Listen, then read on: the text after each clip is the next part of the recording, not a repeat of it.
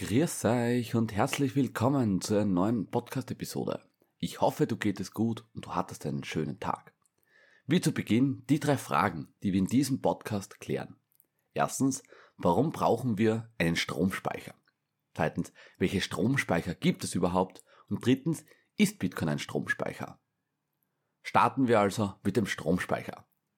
Wir haben schon besprochen, wie das Stromnetz in Österreich funktioniert das Ziel von der EU ist es ja, bis 2050 klimaneutral zu sein. Österreich hat noch strengere Ziele und will dies bis zum Jahr 2045 schaffen. Es werden also immer mehr fossile Energieträger wie Kohle, Gas, Erdöl vom Markt verdrängt und ersetzt werden diese durch erneuerbare Energien, zum Beispiel Biomasse für die Wärme oder PV- und Windanlagen für Strom. Wie schon mal besprochen, erneuerbaren Energien haben sehr viele Vorteile, aber auch diverse Kritikpunkte. Erneuerbare Energien sind zum Beispiel unerschöpflich. Die Primärenergie kostet nichts. Die Versorgungssicherheit ist also gegeben. Und es ist eine lokale Wertschöpfung und vieles mehr. Es gibt aber auch einige Kritikpunkte. Erneuerbare Energien sind sehr volatil. Das heißt, es scheint nicht immer die Sonne bzw. der Strom wird nicht immer dann produziert, wenn man ihn braucht. Erneuerbare Energien sind dezentral. Das heißt, es ist ein Problem auch für die Stromnetze, weil die Stromnetze umgebaut werden müssen. Und der Umwelteinfluss ist auch vorhanden. Aber das hat man bei fossilen Energieträgern auch. Durch die Volatilität und dass am Tag keine Sonne scheint, benötigen wir also einen Speicher. Wir kommen ja in der Nacht nicht mit Wasserkraft und Wind aus. Wir brauchen auch die PV. Dies ist der Grund, warum wir Speicher benötigen. Speicher sind ja grundsätzlich dafür da, dass die Energie zeitlich verschoben wird. Es wird also meistens eine elektrische Energie in eine chemische oder in eine mechanische Energie umgewandelt. Wenn die Energie benötigt wird, wird der Vorgang wieder umgedreht. Das heißt, die mechanische oder die chemische Energie geht wieder in die elektrische Energie. Wir wissen also, warum wir Stromspeicher benötigen. Warum? Wegen der Volatilität der erneuerbaren Energien. Und da die erneuerbaren Energien immer mehr den Markt einnehmen werden, benötigen wir Stromspeicher. Die Frage ist, welchen Stromspeicher gibt es überhaupt? Grundsätzlich unterscheiden wir zwischen vier Speicherarten. Es gibt eine thermische Speicherung, eine chemische Speicherung, eine mechanische und eine elektrische Speicherung.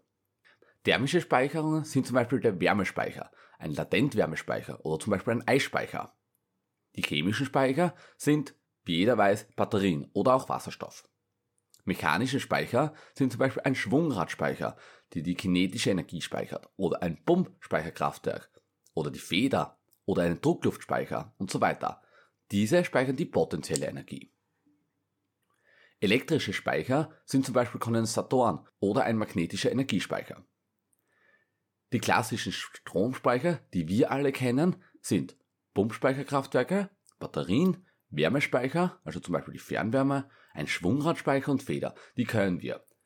Grundsätzlich, damit wir eine große Menge an Energie speichern, wird in Zukunft das Pumpspeicherkraftwerk nützlich sein. Da haben wir in Österreich sehr den Vorteil, dass wir die Berge haben und genug Wasser. Und es wird auch die Batterie sein. Wärmespeicher, zum Beispiel bei der Fernwärme, Schwungradspeicher und Feder sind natürlich vorhanden, aber die Feder wird jetzt nicht zu einer großen Menge Energie speichern. Schauen wir uns jetzt Bitcoin an. Ist Bitcoin ein Stromspeicher? Grundsätzlich schauen wir uns das jetzt mal technisch an. Wenn wir von Speicher sprechen, sprechen wir also, dass eine Energieform in eine andere umgewandelt wird und das zeitlich versetzt. Das heißt, um es abzurufen, wann wir die Energie benötigen, müssen wir es ja zuerst speichern. Wir haben also zu viel Energie und meinen damit Bitcoin. Jetzt schauen wir uns an, wir formen also eine elektrische Energie mit Hashes, also mit den ASIC Miner, die Energie in Bitcoins um. Sagen wir, okay, wir finden jetzt einen Block, ich habe, keine Ahnung, zwei Kilowattstunden Strom reingesetzt in die ASICs Miner und es sind 6,25 Bitcoins rauskommen. Die Strom passt jetzt überhaupt nicht im Verhältnis, aber sagen wir das jetzt mal nur das Beispiel. Wenn Bitcoin ein Speicher ist, dann könnte man grundsätzlich einfach den Bitcoin in elektrische Energie umformen. Aber direkt geht das ja nicht. Das heißt, du kannst keine Bitcoin in elektrische Energie umspeichern. Das heißt, grundsätzlich können wir sagen, Bitcoin ist kein elektrischer Energiespeicher. Aber Bitcoin hat ja einen Wert. Das heißt, du könntest ja mit Bitcoin also wieder die elektrische Energie kaufen. Und so hättest du es wieder umgeformt. Das ist aber kein elektrischer Speicher, sondern das ist ein Wertespeicher. Das gleiche kannst du mit Geld machen, mit zum Beispiel Tomaten und allem anderen auch. Also man kann sagen, technisch ist Bitcoin kein elektrischer Speicher. Ist aber Bitcoin ein anderer Speicher. Machen wir ein kurzes Beispiel. Man geht arbeiten und wird dafür bezahlt. Man bekommt also 100 Euro für die drei Stunden Arbeit.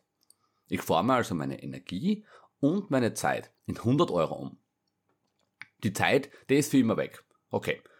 Sagen wir, die Zeit, die kriege ich nicht mehr zurück. Fertig. Aber die Energie, die habe ich eigentlich umtauscht, oder? In die Euro. Das gleiche gilt ja für Bitcoin. Das heißt, ich tausche meine Energie und meine Zeit also in Bitcoin um. Diese Energie kann ich dann wieder umtauschen in eine andere Form. So, ist es jetzt ein Speicher oder nicht, da können wir diskutieren. Aber Bitcoin ist meiner Meinung nach definitiv kein elektrischer Speicher.